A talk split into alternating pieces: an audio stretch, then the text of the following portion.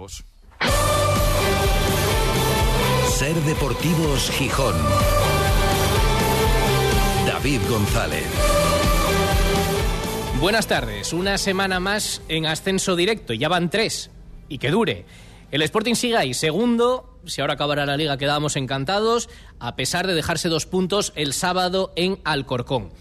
Era humano, ¿eh? y era perfectamente lógico y razonable cuando veíamos el calendario hace tres semanas, pues frotarse las manos pensando, bueno, el Sporting tiene ahora la oportunidad de oro de sumar muchos puntos antes de los tres partidos teóricamente más complicados que tiene justo previo al parón de Navidad contra el Levante, el Leganés y el Eibar. Dice, pero ahora vienen cinco equipos que están del 15 para abajo. En aquel momento estaban, cuatro de ellos siguen del 15 para abajo. Uno no, el Eldense, porque el rival del próximo lunes, porque lleva siete partidos sin perder y está octavo. Para que veamos también cómo es esta categoría. No los ha ganado todos, ha empatado unos cuantos, pero ha pasado de estar el 15 a estar octavo y por tanto ya mirando otros objetivos. Pero en aquel momento sí, entonces claro, dices, jolín, Sporting arriba, cinco equipos, uno penúltimo, otro antepenúltimo, otro último, pues ahí malo será.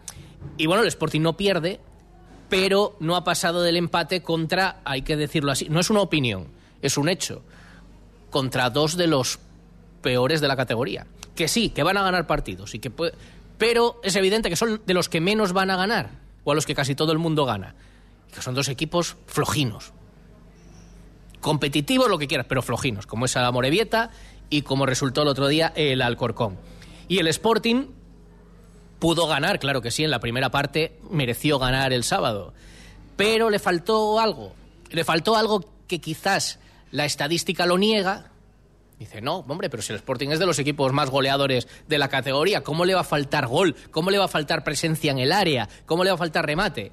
La estadística dice que no le falta, pero la sensación de todo el mundo es que sí y que de momento se va tapando, pero que si se quiere aspirar a algo en el final de esta temporada, habrá que encontrarle alguna solución. A lo mejor se sigue tapando con otras alternativas durante toda la temporada, pero yo creo que dentro del club serán conscientes. Eso es lo que nos falla. Y eso es lo que si se puede, habrá que intentar corregir para aprovechar la, la oportunidad. No se puede decir que estos dos empates sean un drama, no, ni mucho menos. El Sporting sigue sumando y está ahí arriba. Pero una buena noticia no es que se hayan escapado estos cuatro puntos. No lo es y más porque además en los dos partidos mereciste ganar. Las sensaciones sí, los números no. Bueno, salvo para Manfredo, que como ahora está todo bien, mira la, y como va segundo el Sporting, fenomenal. Me lo dijo después del partido frente a la Morevieta, te lo vuelvo a decir con el Alcorcón. Manfredo, dices tú, no cambia nada. Bueno, hombre, sí, sí cambia.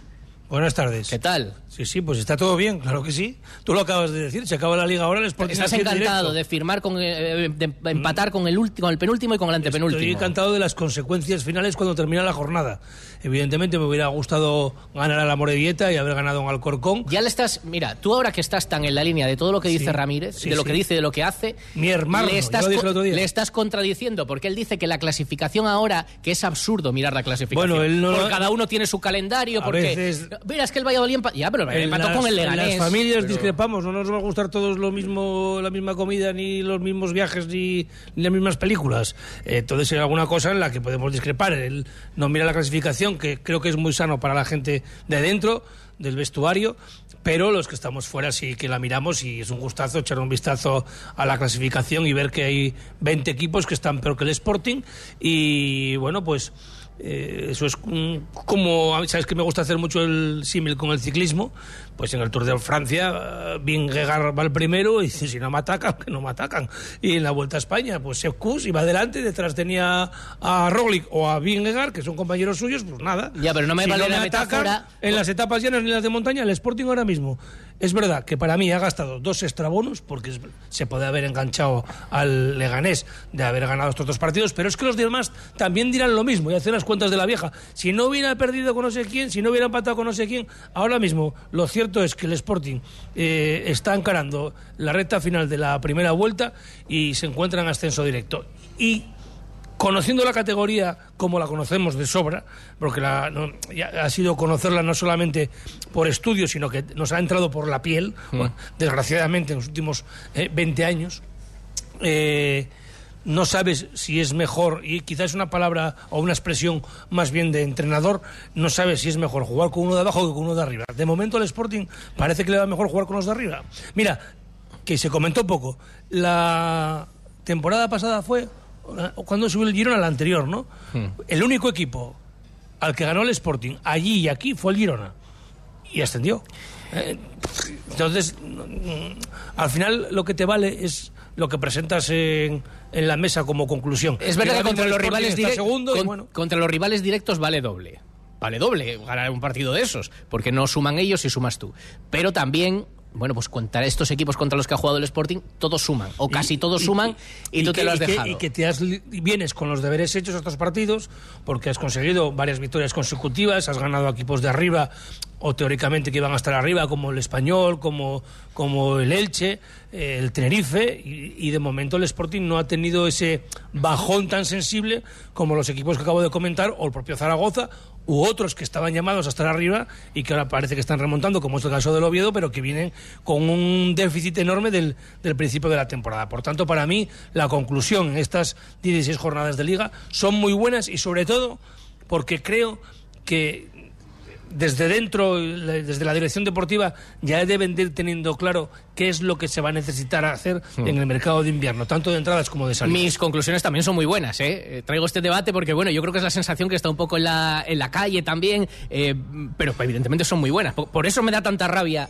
estos dos partidos, porque además si el Sporting no hubiera merecido ganar, pues nada, oye, pero es que mereciéndolo me da rabia porque son, efectivamente, dice Manfredo, pero claro, ¿contra quién te dejas esos puntos que luego puedes echar de menos? Que ojalá que no, pero evidentemente poco hay que discutir este año el Sporting. Vamos a ver lo que piensan nuestros invitados. Hoy tenemos una tertulia muy avilesina. Sí. venido los dos desde allí, sí, sí. Eh, con gente que ha vivido mucho también con el fútbol en Avilés y por supuesto vinculados al Sporting. Vamos a levantarles el ánimo, que efectivamente. La temporada también parecía que iba a ser la de la ilusión del, Real Avilés y fíjate, este inicio de liga está siendo complicado. Y el partido de ayer, pues hay cambio de entrenador y no gana el equipo y bueno, queda tiempo, evidentemente, pero, pero no acaba de arrancar este año el Real Avilés. Nos vamos a centrar en el Sporting, pero también nos acordamos mucho de ellos. Está con nosotros un exjugador del Sporting entre el 86 y el 93, dos etapas en el Real Avilés, antes de, de hecho en el Exidesa, luego la fusión con el Real Avilés. Del Avilés vino directamente al primer equipo del Sporting eh, y luego jugó otra segunda etapa en el Real Avilés después de haber pasado por el Alavés. Y fíjate, en una época en la que no era tan habitual que futbolistas españoles jugaran fuera de España, eh, jugó en Suecia, jugó en Portugal también. Tati, alcalde, Tati, ¿qué tal? Muy buenas. Buenas tardes, ¿qué tal? Muy bien, por aquí estamos. Lo he repasado bien, ¿no? Eh, sí, la, trayectoria. Sí, te faltó el Alavés. El Alavés sí lo dije. sí, sí, sí, bueno, fue también la experiencia antes de hacerla. Eso fue antes de irte a Suecia, ¿no? No, fue después de O después, a la vuelta de Suecia. Sí. Bueno, Luego fue ya Era un poco raro eso, cuando recuerdo yo. en aquel momento te diría, estás loco, ¿cómo te vas a ir del Quédate mejor por aquí. Sí, pero bueno, fue, fue romper un poco con aquella situación en la que no me salía ningún equipo que me mereciera la pena aquí en España. Y, bueno, hablando con Joaquín son unas navidades para, mm, felicitarnos las fiestas y tal. Digo, coño, eh, no tienes nada, todavía no, esperando a ver si sale algo que, que, me ilusione y tal. Digo, bueno, pues vete para acá, que aquí empezamos ahora la pretemporada, y la pretemporada empezaba en diciembre. Entonces fui, vi la ciudad, probé, entrené con ellos un par de días y, nada, fue fácil tomar la decisión. pues efectivamente, de aquella no era tan habitual ver eh, futbolistas españoles fuera, fuera de España y sin embargo ellos fue Tati, Tati que, pionero. formó parte de, de un Sporting que lamentablemente luego se fue deshaciendo poco a poco a raíz de la llegada de las sociedades anónimas deportivas y que era un defensa de los que defendía.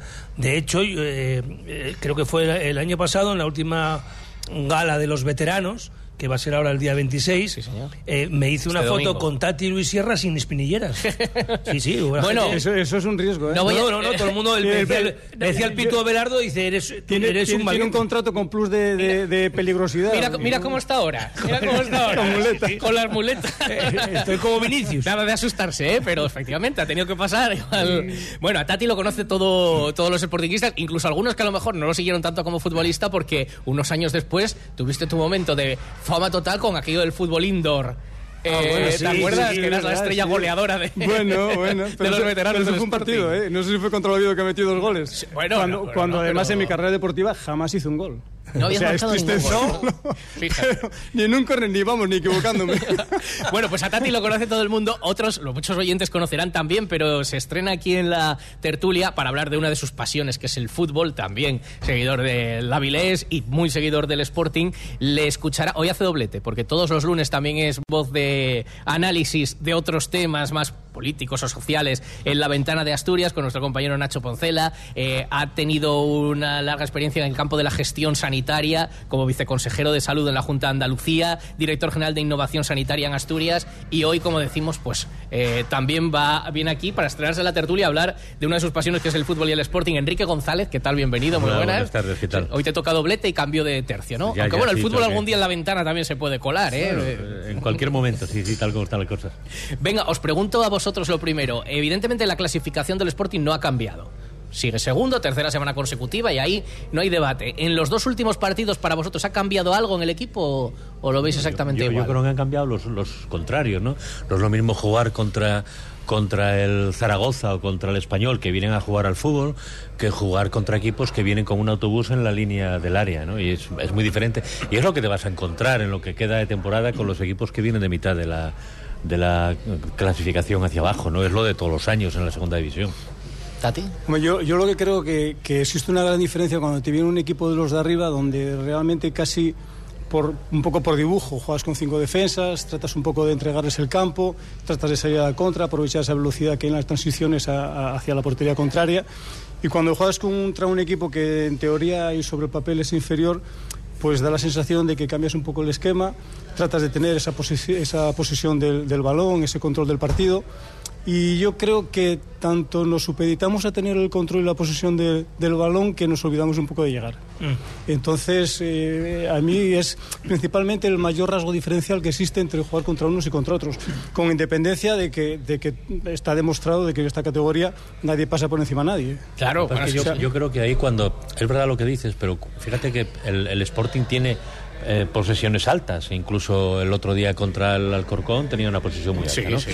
¿Qué ocurre? Que yo creo que, que al equipo se le notan cosas cuando, cuando el equipo contrario junta mucha gente en la primera línea del área, al final notas que te falta pues alguien que haga algo diferente, alguien que aproveche un rechace en el área y que sea capaz de meter la pierna como sea y aunque sea con el tobillo la meta y eso se nota en partidos contra este tipo de equipos se nota mucho, ¿no?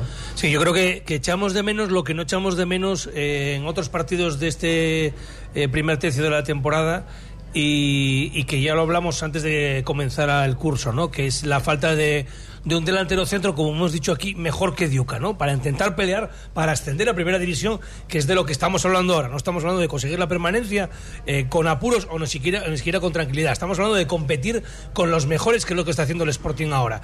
Yo creo que el plan de partido en, los dos en las dos últimas jornadas, contra la Morevieta y contra el Alcorcón, fue similar tener la posesión, esperar a que ellos tengan algún error que iba a llegar seguro y aprovecharlo. Pero nos ha faltado acierto arriba, ¿no? En la primera parte, el, el- sábado, hubo momentos que era un monólogo del Sporting de tal manera que parecía un partido de juveniles contra levines. O sea, el Sporting tocaba, tocaba, llegaba arriba. O sea, como muy fácil todo, ¿no? Incluso en la recuperación de- del balón. Pero luego, ¿cuántas paradas hizo el portero del Alcorcón? Pues ninguna, ¿no?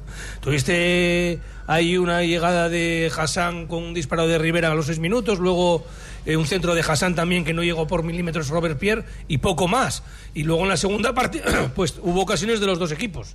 ¿Eh? porque casi hasta las más caras fueron de ellos, excepto esa última final que tuvo Duca tras un centro de, de Guille. Entonces, bueno, eh, en ninguno de los dos partidos podemos decir que el Sporting mereciera ganar claramente. Sí que vuelvo a repetir, y a mí es lo que me gusta, que hay un plan de partido. Entonces, al final no es decir, eh, como la temporada pasada, que insisto, con el mismo entrenador, cada fin de semana veíamos una cosa distinta, una justificación más rocambolesca, un cambio de sistema que no entendías, de alineaciones, no, no era difícil comprender desde fuera cuál era ese plan de partido. Yo ahora sigo viendo cada jornada que el Sporting tiene una idea independientemente. O sea, o, depe- o dependientemente quizás del rival que tienes, ¿no? Mejor dicho. Sí, sí, claro. dependientemente del rival. Pero eso no es negativo. Dice, no, yo juego, yo, yo juego sin mirar al rival. No, tú no estás tampoco tan sobrado como para ser un Barcelona, como para jugar eh, independientemente de lo que tienes enfrente, no. Y yo, bueno, yo desde luego no estoy en absoluto disgustado, ni siquiera con lo que he visto en los dos últimos partidos. Yo, yo lo, que, lo que denoto un poco por parte de Ramírez es que está muy bien que tú tengas un plan de partido y que analices eh, exhaustivamente al rival contra el que te vas a enfrentar, porque eso lo hacen todos los entrenadores, pero yo creo que condiciona demasiado su propio estilo o su equipo al rival. Es decir, eh, no por tratar de, ir a. vas al Corcón, eh, un campo donde en teoría se supone que es factible el poder arañar los tres puntos, y más eh, una vez que se pita al final del partido y ves cómo se desarrolló.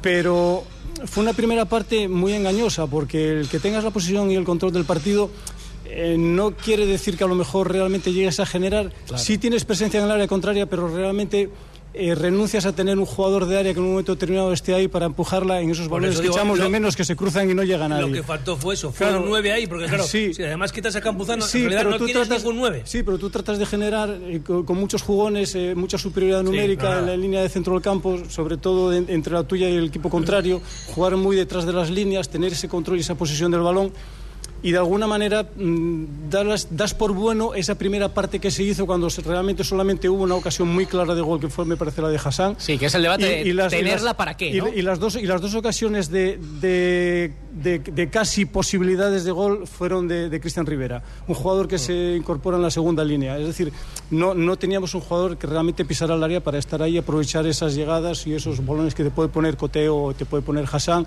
o te puede asistir o te puedes apoyar a lo mejor en, en Gaspar porque te entra a lo mejor con una pared y acaba la jugada. Adolecimos de eso. Y luego la segunda parte, el partido se rompe y fue un partido que lo pudo haber ganado cualquiera como lo pudo haber perdido cualquiera, como acabó en tablas. Mm. O sea, fue un partido eh, alocado, sin, sin, poco control, hasta, hasta que salió eh, Nacho Méndez y Hassan, que puso un poco de pulmón, un poco, poco de pierna, un poco de cabeza fresca y se tomaron mejores decisiones. Pero hasta ahí la segunda parte fue una parte que, bueno, lo podemos ver en un montón de partidos a lo largo de toda la temporada.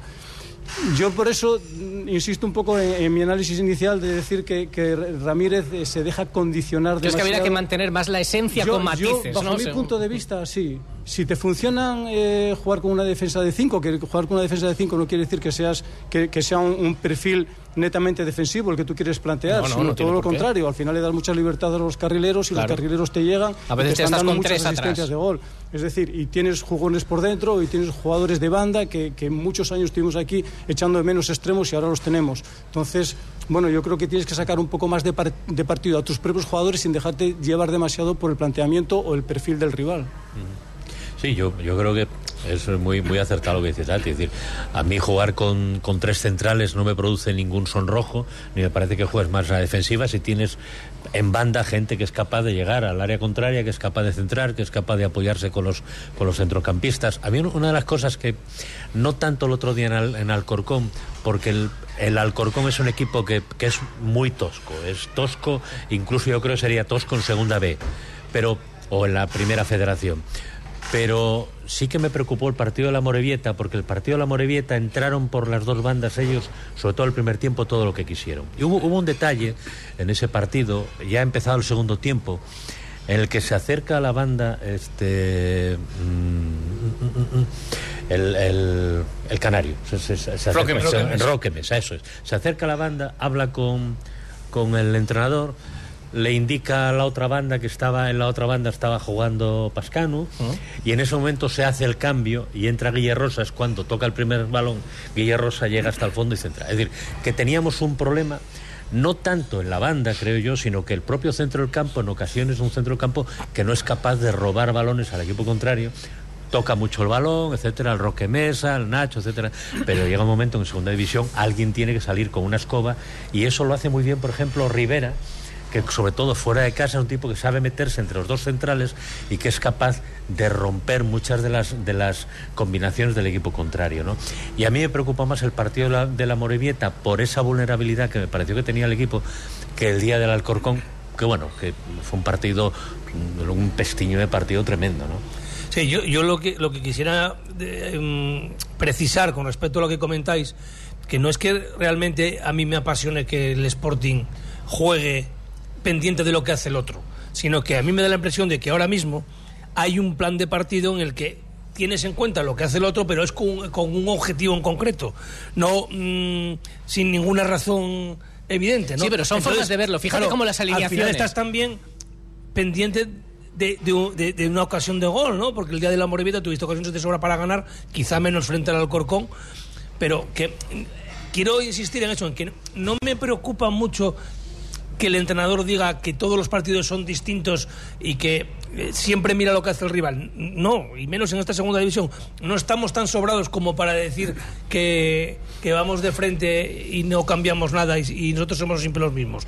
Porque si somos siempre los mismos en segunda te van a pintar la cara. Sí, está claro, pero yo todavía el otro día escuché a un entrenador, es que no recuerdo, diciendo algo que, por ejemplo, Ramírez es la teoría completamente contraria. Que fue un entrenador diciendo, no, es que lo que funciona no lo toco. Y el otro día me funcionó, entonces diciendo, ahí impongo mi personalidad y me da igual que sea un partido diferente contra. Bueno, es una máxima del fútbol que tienen algunos, pero Sí, otros no. Que ahora se va desmontando, que son dos teorías que si te funcionan, No, cada una que es pasa- válida. Lo que pasa pero- es que, hay que no hay que perder de vista que estamos en el fútbol profesional y, Claro. y hay muchísima información y, Claro. y hay que analizar los Claro, rivales, que hay y- analizar el, el equipo contrario y con qué con qué mimbres eh, eh, va posiblemente pueda actuar el equipo contrario, cómo, cómo se manejan ciertas situaciones para tú de alguna manera no, no, no caer en, en la incertidumbre en un momento determinado si se te plantea durante durante el desarrollo del partido no saber qué, qué hacer, ¿no? Eso, eso, vamos, está eh, por descontado. Eh, sería un atrevido eh, cualquier entrenador que no prestara atención a- al contrario. Pero entre, entre eso y a lo mejor perder un poco. Porque. Tu personalidad, tú- quieres decir, No, ¿no? no, tampoco es la personalidad, porque tú realmente trabajas durante la semana y tú planificas y desarrollas las cosas que quieres plasmar. Y, y un, pero tanto un poco en función de. eh, a mí me da la sensación de que, de que mm, eh, hay también demasiados. A ver, puedes decir, bueno, mm, eh, está dosificando a los jugadores. eh, eh, pues bueno, eh, Sí, no van frescura a, sí, va- vas a llegar bien, porque, porque bueno, porque los minutos están muy repartidos. Pero no sé, yo, yo creo que realmente el, equipo pierde un poco realmente la, la esencia de decir, bueno, pues, pues mm, no, mm, ojo, no correr tampoco el peligro de, de- ser un equipo previsible, el Sporting, pero sí cambiar demasiado las cosas eh, todos los fines de semana en función de jugadas en casa, afuera, el rival, que, cómo. Sí, me parece todo muy bien y que tengas esa información y que los jugadores también la tengan y, que- y que en un momento determinado tú puedas tomar soluciones a lo, tra- a lo largo del desarrollo, del desarrollo del partido. Pero eso no te puede condicionar tanto. Bueno, el tiempo lo dirá. El tiempo lo dirá también el que hay un- rendimiento. Hay un, eje, fíjate que eh, yo lo comento muchas veces con mi primo cuando vemos los partidos en el Molinón. El año pasado, desde donde nosotros estamos, veíamos un enorme erial en el centro del campo verde, Claro, hombre, donde no pues, había ni un jugador. Y este año juegue quien juegue, hay jugadores del Sporting allí. Y de una manera u otra, juegue Roque, juegue Nacho, juegue Rivera, quien juegue, el equipo tiene otro orden. Está Gaspar, que está en todos los sitios, está el colombiano, que también juega con una libertad que le da muchas posibilidades a él como jugador, pero sobre todo al equipo. Y bueno, es verdad que a veces condiciona mucho, pero a mí me parece que el equipo tiene un plan, que tiene un esquema base, que luego varía un poquito. Y bueno, ahí está, por eso está donde está y encaja muy pocos goles. Y es un equipo que, bueno, que, que- que da cierta seguridad. Y a pesar de estos dos empates, yo creo que es de los equipos más en forma de la, de la categoría en este momento. Dejadme que haga una parada, que está muy interesante el debate. Estamos en el restaurante Bellavista, la tertulia de los lunes, hablando del Sporting con Tati, el exfutbolista rojiblanco, con Enrique González, con Manfredo Álvarez. En este lunes, eh, el lunes que viene no estaremos en Bellavista, porque eh, juega el Sporting el lunes contra el Dense. Recuperamos la sesión de Bellavista porque eligen bien los veteranos del Sporting que homenajean a Joaquín, y a Joaquín Villa y a Esteban este domingo aquí en Bellavista. Así que mm, hoy estamos en Bellavista y el domingo también estaremos con la Asociación de Veteranos. 3 y 43. ¿El martes dónde vamos a la tertulia? Eh, te- ¿No lo sabes? No. Tienes que cocinar. Tú- Ah, vale. Pero lo pruebas primero tú, ¿eh? Qué miedo me das. 3 y completo, 44. soy completo. Hacemos una parada y enseguida seguimos con nuestros invitados aquí en Bellavista. Cuando decides hacer las cosas como nadie, ocurren cosas asombrosas, como unir la tecnología híbrida líder de Toyota y un diseño rompedor en un SUV. Toyota CHR Electric Hybrid, con sistema multimedia Toyota Smart Connect con servicios conectados gratis. Estrénalo ahora sin esperas. Lo extraordinario se hace referente. Te esperamos en nuestro centro oficial Toyota Asturias en Oviedo, Gijón y Avilés. Las ofertas Black de OK Sofás tienen precios increíbles. Descuentos de hasta el 50% y financiación hasta 2025 sin intereses. Sofás, sillones, butacas y sistema de descanso con descuentos Black inigualables. OK Sofás, Rotonda Parque Principado frente a la Central Lechera. Corre. Las ofertas Black solo duran hasta el 25 de noviembre. Promo Sofá está de Black Friday. Solo hasta el 25 de noviembre, 50% de descuento y 24 meses sin intereses. Precios rompedores en la quincena Black de Promo Sofá. Polígono Natalio frente a la central lechera. Sofás y descanso con precios Black. Black. Solo tienes hasta el 25 de noviembre. No te pierdas nuestros precios Black. Black. Black. Black Friday en Nissan Ciasa. Vehículos para entrega inmediata a precios irrepetibles. Visítanos y te sorprenderás. Además, este Black Friday, con la compra de tu Nissan, participarás en el sorteo de una moto eléctrica. Nissan Ciasa en Oviedo, Gijón, Avilés, León y en ciasa.es. Ya estamos de Black Friday. Ven o te arrepentirás. Llega el Flight Friday de Winter. Aprovecha sus increíbles descuentos. Vuela directo desde Asturias por tan solo 79,45 euros y disfruta de Lanzarote al mejor precio. Además, sorteamos 100 vuelos a todas las Islas Canarias. Reserva ya tu billete en wintercanarias.com o en tu agencia de viajes. Solo hasta el 27 de noviembre. Winter, líneas aéreas de Canarias. Black Friday en Sol Optical. 60% de descuento y gafas de sol gratis por compras superiores a 30 euros. Infórmate en soloptical.com. Trasbu Cerrajeros, copiamos y reparamos llaves y mandos de coche. Disponemos de taller móvil 984 2495 16. Cerrajeríaeltrasbu.es. Ser Deportivos Gijón. David González. Aquí seguimos. En la tertulia nos queda todavía casi un cuarto de hora y nos queda elegir a los dos mejores del partido del sábado para el Trofeo Ser Deportivos Gijón Centro Comercial Los Fresnos. Em, nombres, yo pongo uno sobre la mesa. Yo, yo- tengo claro el tuyo, Enrique. Yo apostaría por Rivera, claramente. Me parece que da mucho equilibrio al equipo fuera de casa. Yo, Rivera también. Hay que dar dos nombres, ya lo sabemos, ¿eh? Pero- Bueno, de momento Venga. uno. Yo Barán. ¿Varán los minutos que salió? ¿Te gustó? Sí, me encantó. Pues mira, ahí está el segundo, por mi parte. Yo estoy de acuerdo también. encantó. Creo que- Yo iba a aportar a Cote, que me sigue pareciendo un lujo de futbolista, que... Además, lo intento mucho también. El carácter que, que le aporta. Y además, esta mañana me lo encontré por la calle a Cote y lo ¿Te pidió los puntos? Y lo charlamos. No, no, no, en absoluto. Pero no por eso. Ya lo tenía pensado de antes también, porque, bueno, es que solo con su actitud también y su liderazgo me gana. Y luego. Bueno, pues se lo pregunté también y no dijo mucho, pero eh, estuvo desquiciado con el árbitro. Es que no le dejaba defenderlo porque se agachaba y ya estaba ahí. Dice, déjame. O sea, si hago penalti, pítamelo. Pero no vengas aquí a decirme primero que me estás viendo. tal". Lo sacó y luego se le vio claramente también en la imagen de televisión. Dice, ¿qué dices, oh? El, el arbitraje es algo que con la a ver si con la inteligencia artificial y con las nuevas tecnologías somos capaces de, de tener algo objetivo porque Cuando haga algo, cosa es increíble. pítamelo. Pero no me vengas a decir que te Sí, parece sí, que voy a hacerlo, sí, sí, ¿no? sí, sí. Bueno, pero nada, me cae en saco roto mi propuesta, así que 10 puntos para Rivera, que no ha sumado mucho en este inicio de temporada, de hecho no ha sumado nada, o sea, son sus 10 primeros puntos. Y 5 para Jonathan Barán, que también se estrena. Así que siguen liderando con 35 puntos. Yáñez, Cote, que se hubiera puesto líder, pero nada, y Nacho Méndez, todos ellos con, con 35 puntos. ¿Lo estoy diciendo bien? Sí, son 3 con 35 puntos. Antes cuando decía que creo que en la dirección deportiva del Sporting eh, cada vez van teniendo más claro quiénes pueden salir o deberían porque no están aportando y sobre todo por el coste que tienen en la plantilla y lo que hace falta eh, para reforzar. Ya verás, prepárate, Yuca, que te van a pitar los oídos. No, no, no, insisto precisamente en un detalle que acaba de comentar Tati, que es el de Barán. O sea, que el Sporting ahora mismo este año tiene un centro del campo como hacía tiempo que no Mm. tenía en cuanto a recursos.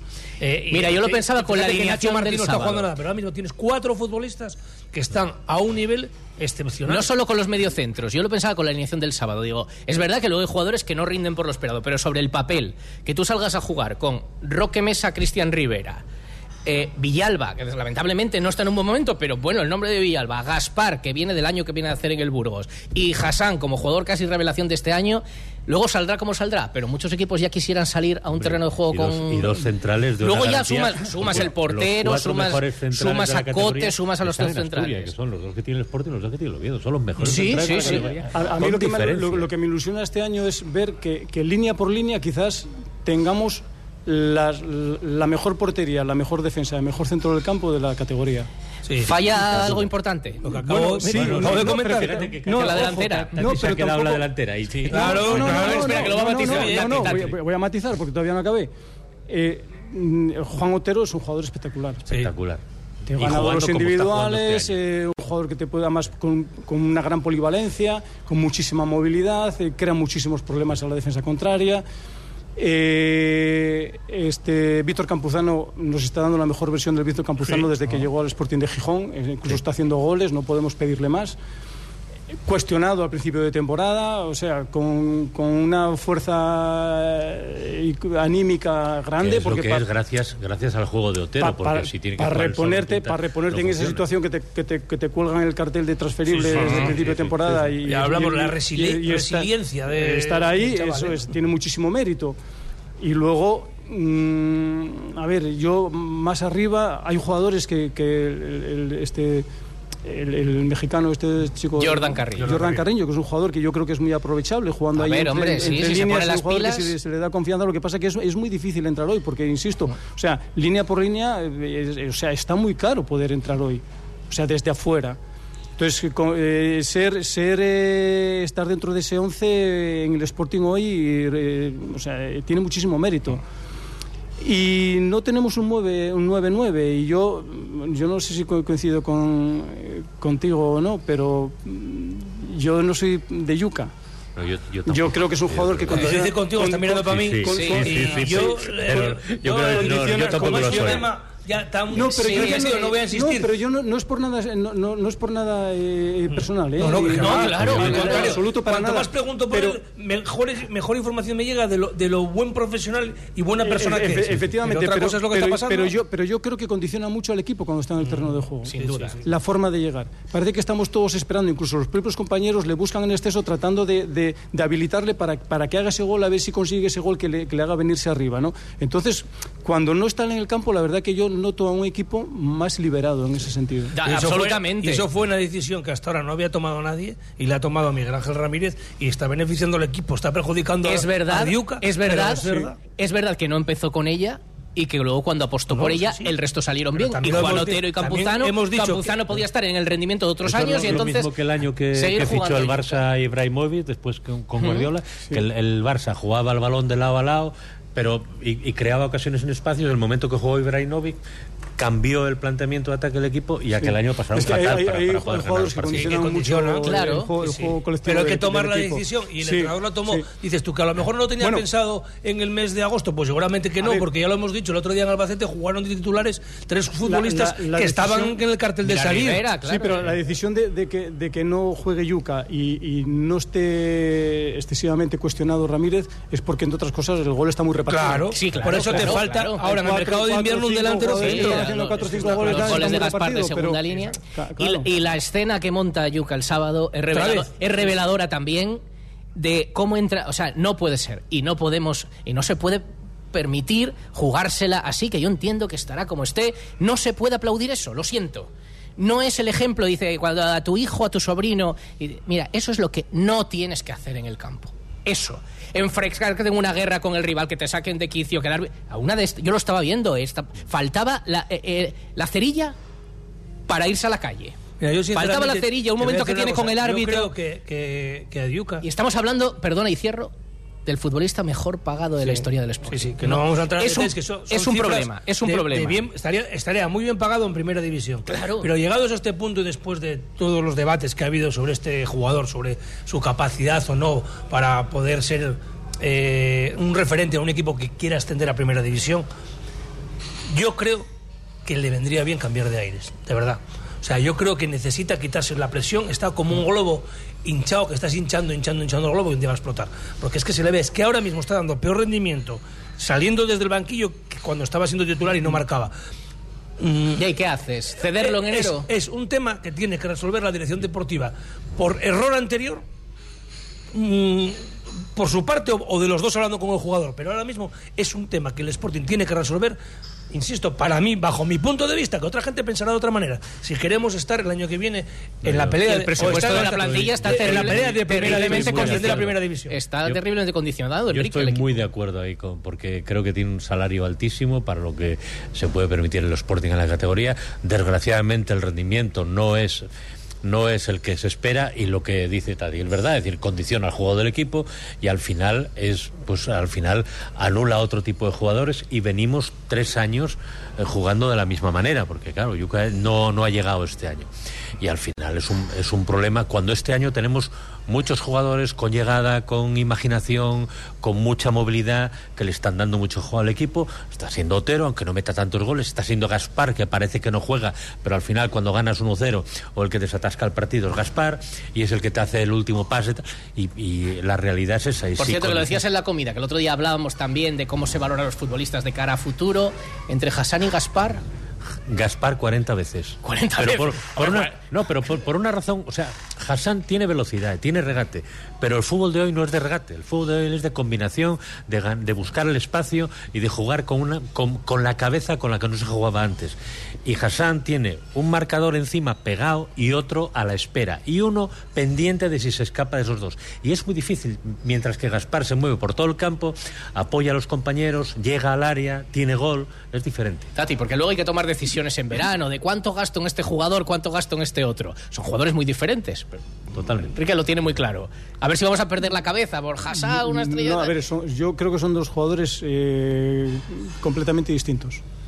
O sea, eh, eh, Gaspar Campos eh, tiene libertad total para entrar por el centro, dejar la banda, se asocia muy bien con Coté, Coté muy bien ve esos espacios, eh, te da asistencias, se asocian muy bien los dos, se compenetran perfectamente. Yo creo que, que la banda izquierda del Sporting en estos momentos es para no tocarla. Y luego tenemos a Hassan con un perfil completamente distinto. Es el típico chico que tú cuando le dices, cuando la tengas en cara.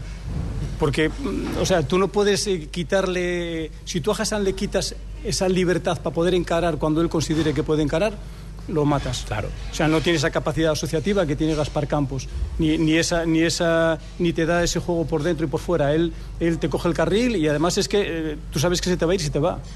Yo tuve un montón de, marca de, de jugadores que marcar y sabía que se me iban a ir y, y sabía que me decían antes del partido, te va a magar, te va a salir por la izquierda y me te salía, estoy esperándolo y me salía. O sea, quiero decirte que hay- no por advertirlo. Y, y, y Hassan, y Hassan es de esos jugadores. Lo que tienes que tener es el típico jugador que te aproveche esas asistencias.